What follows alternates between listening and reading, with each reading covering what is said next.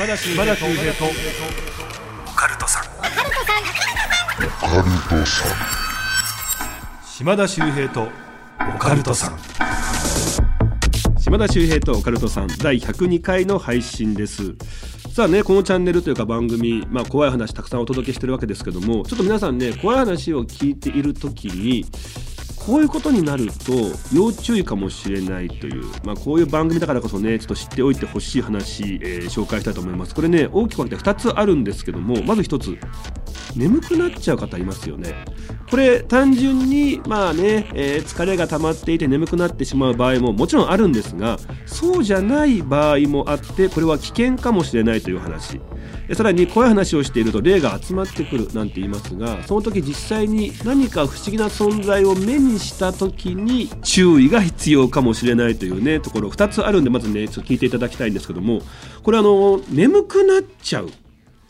これ実はね、霊に引っ張られていて危険な状態かもしれないという話があるんですね。僕以前、怪談の番組を収録していたことがあったんですけども、男性、まあ、MC の芸人さんがいらっしゃって、横に女性アナウンサーの方、そしてひな壇に僕を含めタレントさんが何人か、で、お客さんもね、たくさん入ってたという収録だったんですけども、途中ね、ある芸人さんたちが佐渡島の方の心霊スポットにロケに行ったという、まあ、結構長尺の VTR をみんなでね、スタジオでこう見るって時間があったんですね。20分ぐらいの VTR だったんですけども、その時に、えっと思ったんですよ。フロアディレクターさん、あのカンペを出すね、ディレクターさんが、そのカンペをね、もう地面に落としちゃって、地面にこうあぐらかいて座ってるんですけど、明らかにもう寝ちゃってるんですね。ありえないんですよ。えー、何これいやいや、こんなの、MC の芸人さん結構厳しい方だったんで、えめちゃくちゃ怒られるわ、大丈夫かと思ってヒヤヒヤして、その MC 席見たら、芸人さんも寝てるんですよ。え、本番中ですよ。横のアナウンサーの方もね、あくびなんかかいて、で、ひな壇に座ってるタレントさんもね、みんな目こすったりしてなんか眠そうな感じなんですね。みんなどんだけ疲れてんだよ。と思った時に、その VTR が終わった瞬間、急にプロデューサーさんが着物を着たね、50歳ぐらいの男性を連れて、スタジオ入ってきたんですね。すいません、あの、一回収録中断しますとか言ってるんですよ。何事だと思ったら、その着物を着た男性って実は何かあった時のための霊能者の方だったんですけど、その方が客席に向かって、すいません、あの、今眠くなった方っていますか？っていう質問をした瞬間にですね、客席50人ぐらいいたうちの本当40人ぐらい、ほぼ全員がバーって手を挙げたんですよ。え？え今眠くなった方、あの、例に引っ張られていて非常に危険な状態なんで、まあ、急遽番組中断してですね、お払いしますっていう。そんなことがあったんですね。僕も知らなかったんですけど、よくね、階段を聞いてると眠くなる方いるかもしれませんが、それ疲れだけじゃなくって、もしかすると危険な状態かもしれないというね、ことなので、まず気をつけてほしいなっていう、まあ、ことがあるんですね。そしてもう一つ、階段を話してると霊が集まってくるなんて話ありますけども、その時に本当に見えてしまった時、これね、見えたって人に言わない方がいいらしいですよ。これですね、階段を話している時に集まってくる霊というのは、そこにいる霊が見えている人を探しに来ているという話があるそうなんですね。やっぱり霊というのは自分のことが見えてる存在についていくって話があるんですけども、やっぱり階段を話してる、そんな時にね、えー、あれ？なんだあれ？とか、今なんかここ集まってきてるよね。あそこなんか見えちゃったんだけど、なんていう人に狙いを定めて、あ、あいつかってことでついてきてしまうことがあって、これもかなりね、危ないらしいので、ぜひ皆さん、その時に不思議なものが見えた、聞こえた、あったとしても、その時はぐっと我慢をして、後日、実はあの時さ、なんていう風に話していただいた方がいいかもしれないですね。えー、ちょっとね、ここ最近聞いた話なんですけどもね、ちょっと危ないっていう、そういう話もありますので、ぜひ皆さんこの辺ね、え心がけて気をつけていただきたいなというふうに思います。っていうか、すっごい鼻声ですよね。もう本当にもう今年あの花粉症にやられておりましてですね、えー、もうこれでちょっと今日一日というか皆さんお付き合いいただきたいと思いますのでちょっとお願いいたします。怖いですね。じゃあ行きましょう。この番組怪談都市伝説占いさまざまなオカルトジャンルの専門家をゲストに招きし私島田秀平がディープな話を伺っていきます。今回のゲスト皆さんすごいですよ。下駄花尾さんです。マジでこの人面白くてねもう大好きなんですけども、えー、元火葬場、えー、葬儀屋職員として働いておられまして去年ですね、えそれをまとめた本なんかもね今絶賛発売中「えー仮想場祈願」という本皆さんチェックしていただきたいんですけども、えーそっちもすっごい面白いんですよ。でいろんな顔を持っててあのプロのミュージシャンなんかもやられてたりもしてるんですけども今現在、まあ仮想場のね経験談などでトークライブをやったりとかあとは田中俊之さんと一緒にね「えー不思議大百科」という大人気 YouTube チャンネルなんかもやられているというね、まあ、そういう方。もう怪談だけじゃなくって、まあ、その仮想場で働いていたならではのね話もねめちゃくちゃ面白いんでちょ皆さんね、えー楽しみにしていただきたいと思います。島田秀平とオカルトさん最後までよろしくお願いいたします。島田秀平とオカルトさん。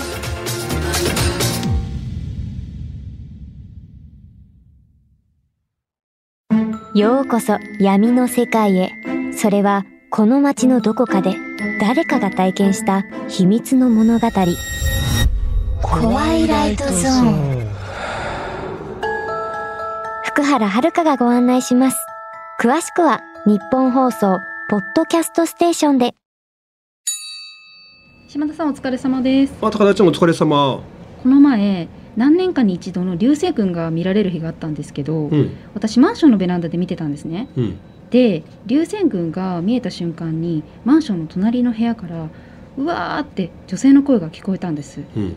知らない人の声だったんですけど私綺麗ですねって声をかけたんですね。うん。でも返事はなくってよくよく考えたら隣の部屋空き部屋で誰も住んでいないんですよ。じゃあ私はここで失礼します。お疲れ様です。島田秀平とオカルトさん階段といえばタクシーのね、えー人からこう階段を聞くっていうのよくありますけれども、まあ、YouTube でですね、まあ、その階段とかそういうことをやっているので、えーまあ、お客さんファンの方から投稿みたいなのがあるんですよ。えでそれで最近聞いて、まあ、面白いなと思った階段がありまして、まあえーこれ女性の方なんですけどもタクシーに乗ったんですよね。で乗ってそのタクシーの運転手さんに「なんかそんな話ないですか?」ってこう聞くんですってでそしたらなんかね結構高確率でタクシーの人ってなんか話持ってはるんすよ。すねすごい持ってるんですよね。はいでその時にあの、まあ、そういうおじさんだったらしいんですけど「なんか話ないですかね?」って聞いたら「ああまあ女の人乗せてね」と。であれ？と思って後ろ振り返って女の人いなくてあのこうシートがもうびっしゃびしゃで濡れててっていうような話はないけどねって言って。ないけどないけどねって言って「あそうですか」とあでも不思議なことあったな」って言うんですって。でその人あのタクシーの仕事の話ではなくてですね自分のあのお父さんを、まあ、亡くされた時の話らしいんですけれども、まあ、あのお父さんがですね、まあ、末期がんでねはいえーであの最終的には自宅療養でっていうふうになったらしいんですよ。で、えーずっとですね父親の家で、まあ、自分がそこでちょっとあの反同性じゃないですけど、えーするような形で、まあ、父親の面倒を見ていましたよと。で、えー、と本当にね亡くなるこれ5日前からなんですけどそのまず5日前に夜中の12時ぐらいにですねピンポーンっていうこうチャイムが鳴るんですよね。であれ？とこんな時間に誰が来るかな？と。まあそこお父さんの家なんで、まあ、ご高齢ですからいやーと思って、まあ、玄関に行くんですけど誰もいないんですよ。でお父さんが「今の誰だった?」って「いやいや誰もいなかったよ」って言ってで2日目、えー12時ぐらいにですねピンポーンっていうドアチャイムになるんですよ。でまた行くんですよ。で誰もいないんですよ。で3回目ピンポーン3回目ぐらいになってきたらちょっと腹立ってきたらしくて、うんあの張ってたんですよそのドアの前で。でもうそろそろピッポン鳴るぞって言って。で玄関のとこ行ったら本当にピンポンってガチャッと開けたら誰もいないんですよ。で4回目ぐらいからあのすごい怖くなってきて、うん。要は3回目でもうこう一瞬で開けたのに誰もいないってことはもうそういうことじゃないですか。だから無視しようって言って、で4回目に無視したんですよ。で5回目の日にドアチャイム鳴らずにお父さん亡くなるんですよ。でそういうことがあってでもその亡くなった時にですねあのちょっと迷ったことがあると。それ何かというとそのえータクシーの運転手さんのお父さんあの親戚とすっごいちょっとあの不仲になったらしくてね、であの一切連絡取ってなかったんですって。でだからいやでもこれどうしようかなと。やっぱ亡くなったからさすがに連絡入れた方がいいよねと。いやでもうーんよしじゃあもう連絡しようって言ってあの連絡したそうなんですけど、えー連絡したらですね実はそのお父さんの、えーまたご兄弟の方がですね実は5日前に亡くなってたんですよ。だからあの、まあ、すごい不仲っていうのもあってまあさすがにこう親戚だからないとは思うんだけれどもその人が連れてこようとしてたんかなってそのタクシーのえー方は思ったそうです。はいピンポーンってね来てたっていう。いやそうです。いやまあ挨拶で来てくれてんちゃうかぐらいのテンションで僕は聞いてたんですけど、タクシーの人いやあれ多分連れてこようとしてるっていうね。すごい言ってはったらしいんですけどえね。ーでもきっとそういう直感ってねその方がそこで感じるものですからうん。そっちが正しいのかもしれないですのかもしれないですけどね。まあ、よくありますよ葬儀の現場とかでね、えーなんかその亡くなった人が挨拶しに来たっていうのは。あそうなんですか？うんよよくやっぱその聞きますよね。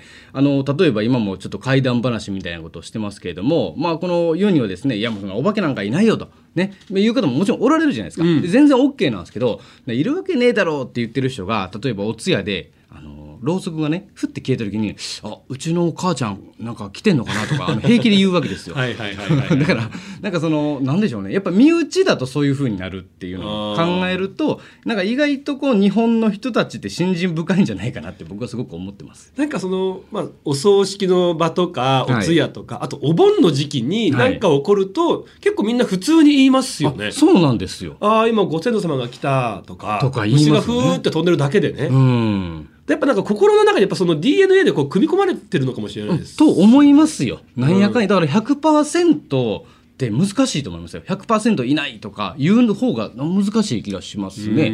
あと縁起が悪いとかもね。ああそれね今日気にしますしね。そうそうそうそう縁起とかも、まあ、あれもある意味こう未知のパワーじゃないですか。ええええでも結構いやそんななんかあの何未知のなんとかとかなんかオーカルトとかあんなあるわけねえだろっていう人もものすごく演技気にしたりするんですよ。するするするする。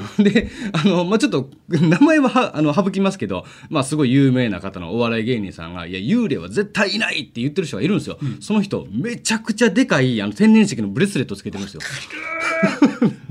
わかえ？る。あんなんあるわけねえだろって言いながらすっげえいいのつけててあなんか面白いなって思うよああそれあるあるですよね。やっぱあるんですよ。みんな、ね。なんかやっぱあるんですよねそうそうそうそう。うんはい。さあ今ですね階段を披露してくださいましたゲスト改めてご紹介いたします。下駄花尾さんですお願いいたします。下駄花尾と申しますよろしくお願いします改めてねプロフィールご紹介させていただきますが、はいえー元火葬場えー葬儀屋職員として働いていらっしゃったんですよね。はいでプロのミュージシャンもやられてるっていうそうなんですよす実はっごいいろんな変わるんですよ。で、えー会談や火葬場の経験などでトークライブも開催されておりますけども YouTube チャンネル「不思議大百科」田中俊之さんっていうね方とやられてますし、はい。あとご自身でも YouTube チャンネルやられてますよね。あ。そうですね。まあ基本的に火葬場の情報発信みたいなことを、えーやっていますね、はい、それをまとめた本もね、えー昨年発売になりまして、タイトルが火葬場祈願っていうね。これがねだから怖い話を集めたものっていうか、はい。火葬場って皆さん絶対に、えーお世話になる場所なんだけど意外と知らないじゃないですか、はい。そこに対しての誤解を解いたりとか実はこういう場所なんだよっていうことがすごく分かりやすくまとめられていて。え実はねいやこれはね島田さん呼んでくれた証拠なんですよ。あの本当はタイトルあの正しいタイトルでいくと例えば「火葬場の本当の話」とか、ええ。火葬場のいろは」みたいなタイトルでいける本なんですよ。うん。でそれをあえて火葬場祈願っていう風にしてて、まあ、要はその火葬場のなんかあの真面目な話の本って言ってもねあんまり誰も手に取らないっていう。まあでもあのめちゃくちゃ結構大事な話なんで、うん。まあ、だからあの若干 釣りました。ええ。釣りました。釣りましたっていう。あでもちゃんとごめんなさいご安心ください。あのええ。祈願ってこともねありますけど階段的なやっぱり不思議なこともやっぱ起こるんだなっていう。まあそういう場所ですからね、うん、だからなんかか怪談ファンの方も読めるしあとその知らない世界、火葬場って絶対ねいつかはお世話になる場所なんだけど、はい。だからそこのことがこんだけ分かりやすく面白くまとめられてる本というものがないなと思ったんで本当おすすめだなと思いましたね。ありがとうございます。で、えー、2019年ですよ、うん竹書房主催の怪談最強戦。はい。チャンピオン。ね最高位、まあ、当時だと史上最高額の賞金100万円も手にしたわけです。えああそうですよね。でまあ。不思議大百科っていうのが田中俊之さんもこの怪談最強戦チャンピオンなんですよね、あそうです。僕の次の次の年ですね。2021年ですかね。ですです。はい。ところ2021年チャンピオンと2019年のチャンピオン同士でやってるっていうすごいいやそうなんですチよャンネルなんですけどやってる内容がなんはかすっげえお湯が熱い銭湯に行ったり。あそうですね。あのー 階段やれやちゃんともったいないんだよ毎回見てるけど。面白いけどね。面白いけどね。全身脱毛もやりまいしたよ。やいややれや階段もったいないんだよ本当に。なんでチャンピオン同士がそんな全身脱毛やってんだよ。あれねめちゃくちゃいいですよ。島さん本当に。その話別にいいので。えあいいんすか？あのその話は別えこの話広げなくていらないから。こっちはこっちはもう島田秀平とオカルトさんであそうですか。そっちの話聞きたいので。あそうですか。はい、あわかりましたおわかりました。はい。ちょっと聞きたいですよ。下駄直さんって本当にこう火葬場とかね葬儀屋職員って働いてるのに、はい。その辺の話とかはい。あんまりしないじゃないですか、あんまりそうっすね。当たり前になっちゃってるのか。あーまあ確かに。あのこう長年働かれてね、はい。ちょっとこう思う例えば僕らもねいつかはお世話になったりとか、はい。家族がってこともあるじゃないですか、はい。その時にいい火葬場、うん。悪い火葬場の見分け方とかあったらちょっと教えてほしいんですよ。なるほど。それはなかなかいいところをついてくるんですけど、まあ、まず2通りありましてですね。でう。んこのまず1つ目はこれはもうどうしようもないやつなんですけど、ええ。あのやっぱ新しいとこいいっすね。もう単純に。単純に新しい方がいいんですか？新しいところの方があの仮想時間がすごく短くなってたりとか。あそれは火力の問題とか軽くのそういうところのそうそうそう。こうえーもう設備の問題。進化してると。とかあのほらエスカレーターありますよとか。ああなるほど。でバリアフリーちゃんとしますよ。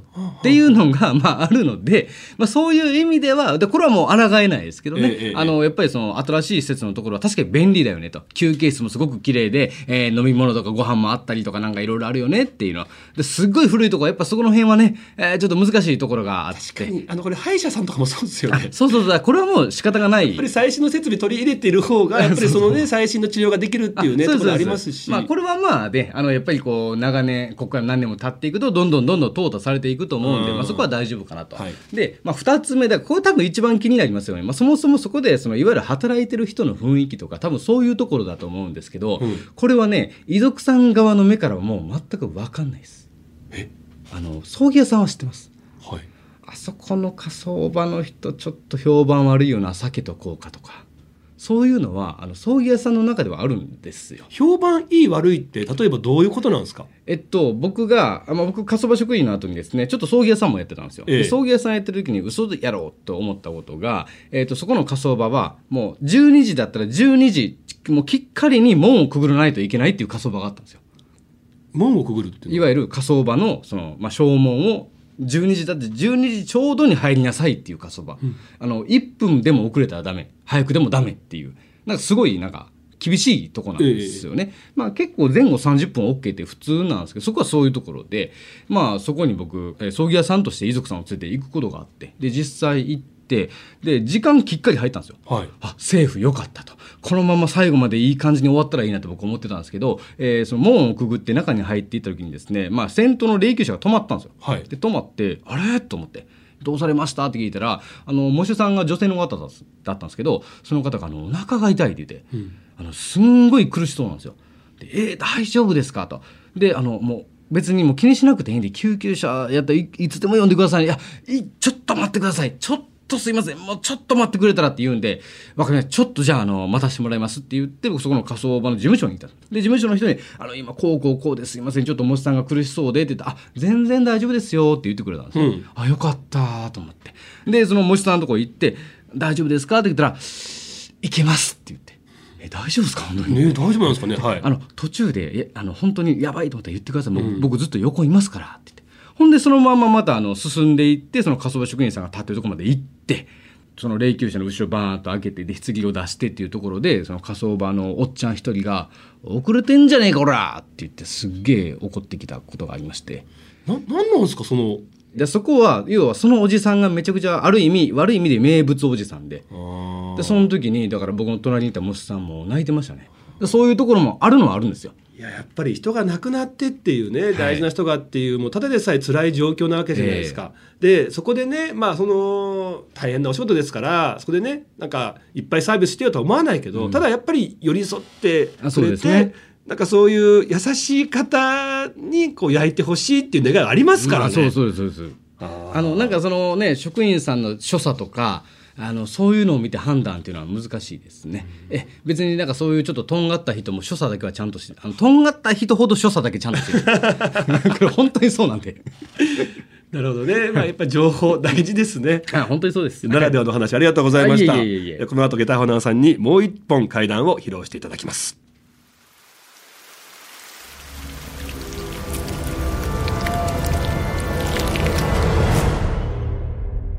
島田秀平とオカルトさん。それでは下駄花尾さんよろしくお願いいたします。階段を集めるにあたって、えー先ほどタクシーのえー方に話を聞くというのを言いましたけれどもまあ例えば他にですねあのスナックのママさんもうやっぱり階段よく持ってたりとか、でまあ一番若いあの占い師さんなんかももちろんやっぱりねそういうえースピリチュアルなところもあって持ってらっしゃったりとかあとバンドマンとかも持ってるんですけども最近気づいたのがバスガイドさん。ほ結構持ってらっしゃるんですよね。やっぱそのいろんな地域のいろんなところに行ってるんで、そういう話をいっぱい知ってるんですよ。で、その方が体験された話で、僕久しぶりにというか最近聞いて一番ちょっと怖かったやつ。がですね、これも地域はもう絶対に言いません。言えないんですけれども、まあ、とある、えー観光地にですね、バスガイドとして何十人もお客さんを連れて、えーバスに乗って移動するわけですよ。で、えー右手にございますのは何々で、左手にございますのは何々で、で、こう、バスガイドさんすごく楽しい話してくれるじゃないですか。で、時折ジョークも入れたりして。で、それで盛り上がって、で、まあ、あの、とある山あいにあるですね、大きなホテル。で、そこが、えー宿泊先ということで、そこに着きましてですね。で、お客さん一人一人にですね、預かった鍵をこう渡すんですよ。えー何々さん何号室です。何々さん何号室です。って渡していって。で、これなんかバスガイドさんあるあるらしいんですけども、そういう時に自分が泊まる部屋って、結構、普段使ってない部屋を当てがわれることが多いっていうんですよ。聞いたことある。聞いたことありますよね、はいはい。で本当にそうらしいんですよでそこのホテルであんまり使ってない部屋をじゃあお願いしますって言ってやられると。まあ、でも別にそんな普段何もないらしいんですけどその日だけはあのその宿のホテルの人にですね鍵をもらって受け取った瞬間にゾッてしたって言うんですよ。でこの時点でまだ何か分かんないんですよね。でえー、となんか気持ち悪いまあでも別にまだ部屋にも入ってないし大丈夫でしょって言ってまあ部屋に入るんですけどなんかその人曰く結構バスガイドまああのいわゆるそうやって説明する人って夜中まで起きてるんですよって言ってて。あそうなんですなんでなんですかって聞いたらあの、まあ、当然ねその自分もいっぱい知識あるんだけれども明日どの話にしようかなとか、うんえーどういうふうに持っていこうかなとかやっぱそういうのを勉強したりとかちょっと考えたりするんですって、でそれであのなんやかんやいろいろ書き物をしてたりとか調べ物してたらあの深夜1時2時まで結構普通になりますと。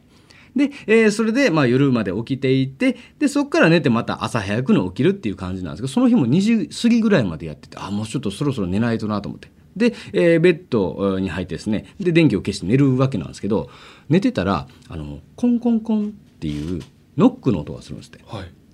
でその時点でなんかその人は結構分かる人らしくてあこれもう違うやつだと。もう絶対違う。もう無視しよう。でコンコンコンなるんですよ。いやもう絶対違う。コンコンコン。違う違う。コンコンコン。いやいやいや。ドンドンドン。あの急にどんどん音がしたんですって。うん。であこれダメなやつだわと思って。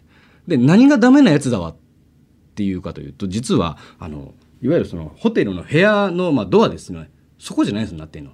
あの部屋の中のクローゼットの中なんですよ。ええだこれあもうこれどうにかしないといけないわと思ったらしくてでもう意を決してそのクローゼットをバーンって開けたんですね。はい。でそしたらあのね裸の男の人がなんか足かせをつけた状態で体育座りで座ってたっていうんですよ。裸で足かせ？足かせをつけてる。でその人はもう見える人らしい。僕はちょっと見えないんですけどもうそれがもう見えたんですって。であダメだと思ってもう一回バーって閉めてあこれ見ちゃダメだわ。と思ってでお布団に入ってあもうダメダメと思って寝ようと思ったんですけどずーっと周りでジャラジャラジャラジャラジャラジャラ何かの音がするんですって、要は足かせをひこうずるずるずる引きずってるような音ですよね。でそれがあってああもうこれ本当ダメだからもう無理だと思って布団をもう頭までかぶってで耐えてたらですねこうジャラジャラジャラジャラジャラジャラジャラジャラってこうなんか離れていったと。でだいぶ時間が過ぎてえもう大丈夫かなと思ってそーっと目を開けたら何もいないですって。で急いで電気をパーンってつけたら電気がついて。あのやっぱその瞬間に別に寝てたわけじゃないんですけどなんか夢から覚めたような気持ちになって「ああ大丈夫でよかった。この部屋やばすぎるでしょ!」って言ってなんかすごいもう本当に怖かったらしいんですけど。であの緊張してたんでちょっと喉乾いちゃって。でよくあのホテルのその出て廊下に自動販売機とかあるじゃないですか、ええ。でそこであのちょっとジュースとか飲み物買おうとも喉乾いて。でそれでもう買おうと思って、えー財布を取ってでその浴衣のまんまですね。で扉ガチャッと開けた開けたところにその男が立っていたっていう話なんですよね。でバンってまた閉めて、あの布団にそのまんま走ってピョーンってあのダイブした。あこれあの僕聞いたまんま言ってます。はいはいはい。怖がらそうとしてるんです。ピョーンってダイブしてでそのまんま朝までずっとジャラジャラ言ってましたねっていう、はい、そういう話がありますね。あの裸で足かせつけてっていう男、はい、でこれはあの、まあ、僕はもうその地域聞いてるんですけれどもあのその地域に実はドンピシャなんですよ。まあ、ちょっとそういう昔歴史があったところでしてでそれは本人も知らなかったんですけど後から調べたらああそこここの跡地だったんだっていうようなあの、まあ後から分かったこともあります。例えばそれは囚われの、のやつですね。なんかそういう歴史がそれではあって、そう。でしかもあんまり良くない感じのね、はい、っていう。じゃあやっぱもろそのもう存在を見てしまってた。あそういうことですね。いや確かにそのバスガイドさんとか、あとあの旅行会社の添乗員さん。ああ天井祭もそうですね。ねっていうのえがやっぱりこう大きなホテルでもねまあはい。繁忙期なんかだとやっぱこう部屋がねなかなか余裕がないって時にはい。普段はホテルは出さないんだけどうん。もう部屋がないからじゃあここをあなたたち泊まってねってなること多いらしいですよね。そうですよね。だからその添乗員さんなんかでもやっぱ秘密のリストがあって、はい。どこどこのホテルのどの部屋はちょっとっていうのも結構ちゃんとメモっててみんなで共有してるなんて話ありますよね。はい。でそんな中時々やっぱり忙しい時期混んでる時期だとここかーみたいなああ言いますよね。そのリスト欲しいですよ。欲しいっすよね。でその添乗員の方に聞いたのは、はいだからそうなった時にやっぱ添乗員の中でもやっぱ霊感の強い人よまああんま気にしない人っているから、そういう時にみんなでなんとかその現場で「じゃあちょっとお願いちょっと止まって」みたいな。まあちょっと気にしない人に、いやきついとこに行ってもらうっていうね。ごめんジュースおごるからみたいなことでジュースで。でもなんかそんなんでなんかこうやり取りあるのって実は結構あるあるなんですよ私たちの中でって聞いたことがあったんですよああやっね。ぱそうなんですね。でも分かりますよね。うんもうないんだもん部屋が。いやそうなんその時にお客さん止めるわけいかないから、はいじゃあバスガイドさんとか添乗員さんお願いしますよってことになりかねないですよね。やっぱりね、まあ、ホテルもそうですしあとはいわゆるそのほらあの事故物件って呼ばれるようなところもね、まあ、やっぱりその心理的貸し物件という言い方しますけれどもああいうのも本当に本当にもうそこはあの人貸せないっていうところが本当にあるんですよ。で貸せないから倉庫貸しはします。うん。でも夜は泊まらないでくださいっていう物件本当にあるんですよね日本全国。あとあのこの前ねセクシーダイのシミケンさんに聞いたんですけど、やっぱりそのそういう撮影のスタジオっていうのもなかなか借りられないんですって。はいはいはい。例えば住宅街の真ん中とかでスタジオとかそれやっぱねいろんな目もあるしとかっていうのでで借りられないからこそ不動産屋さんからもここだったらいいですよっていうのが結構島田さん心霊が出るなんて噂がある事故物件がスタジオになってることって多いんですよっていう。ああその普段あんまり貸せないからそうそう。でこっちも借りられないからっていう。ああそのまあ需要と供給みたいなことで。そうなんか生と死の真反対。そうそうそう。でもやっぱシミケンさん曰くですけどやっぱ撮影中やっぱ起きますねいろんなこと。結構女優さんが霊感強かったが結構多いから、は僕もね潜入取材みたいなのしたことがあるんですよ。なんか呼ばれて。でその時に、まあ、とある、まあ、物件なんですけどそこそういう物件だってであえてそういう物件で撮影するっていう、うんうんうん。まあ、セクシービデオみたいなのっていうなんかちょっと変わったのがあったんですよ。でああえてあえて。物件でそうあえて。セクシー系を撮るっていそう撮るっていう。なんか監督がなんかそういうふうにしたいって言ったのか分かんないですけど。でそういうのがあってそこの物件で撮るの2回目やって言ってまあ行ったんですけど1回目の時に撮影中にそこ階段があるんですけどあのトントントンって誰か上がってでやっぱ音入るじゃないですか。で誰だって言って階段上がってんのって言ってそのすごい現場厳しいんでね。で言ったけど誰も上がってなくて。で結局その撮影のそのトットットットって階段上がるえ音入ったまんま発売してるやつがいてっていうね。何の話になったんだろう最後。えー、もともとセクシー現場で働かれてたっいやていう。違う違う働いてないですけども、まあ、働いてみたい気持ちもありますけどもね、ええ。か。火葬場ですね。はい、火葬場です。ええ。僕火葬場の方ですすよ。間違えないでくださいね、皆さん本当に。火葬場の方です。すみません、はい、ええ。お話ねしていただきまして、皆さんぜひね YouTube チャンネル、そしてねあのご本の方も火葬場祈願、はい。絶賛発売中ですからね、えーチェックしていただきたいと思います。えーアダルトさんじゃなくてオカルトさんです。って何それ何？わざわざ書いて。え？どんなカンペなんですか？島田秀平とアダルトさんではなくオカルトさんですね。そろそろお別れの時間ですっていう。ええお別れの時間、あ、ありがとうございます。はい、もう唯一今日書いていただいたカンペこれですから、え、嘘やん。はい、え？島田秀平とアダルトさんではなくオカルトさんでした。すっごい面白くないですか？じわじわきましたいやいやいやいや好きだな。あいやー本当にね僕ねやりやすいわ。いや本当ね僕はい。こういうちゃんとした番組出たらね本当ダメやなって自分で思いますよ。何がですか？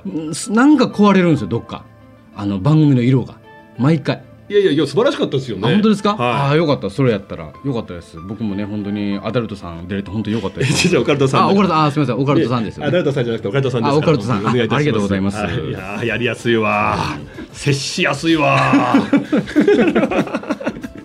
そういうわけで皆さんいかがだったでしょうか、えー次回もですね下駄花尾さんお付き合いいただきます。次回も替え玉なし。お楽しみに。下駄さんありがとうございました。ありがとうございました。島田秀平とオカルトさん次回もお聞きください。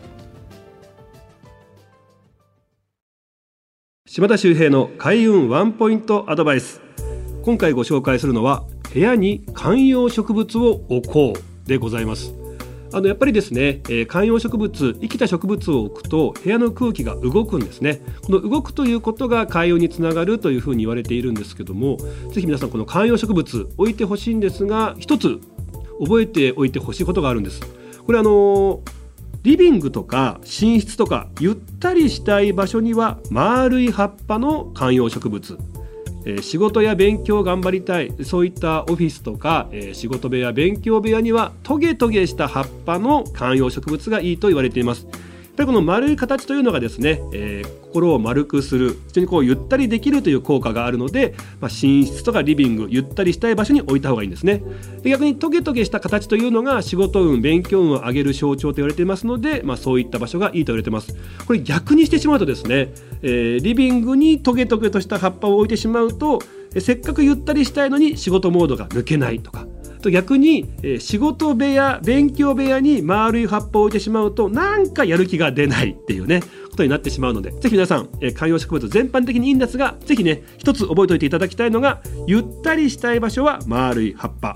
仕事や勉強を頑張りたい場所はトゲトゲした葉っぱ。ぜひこれを置いてみてはいかがでしょうか。島田秀平とオカルトさん。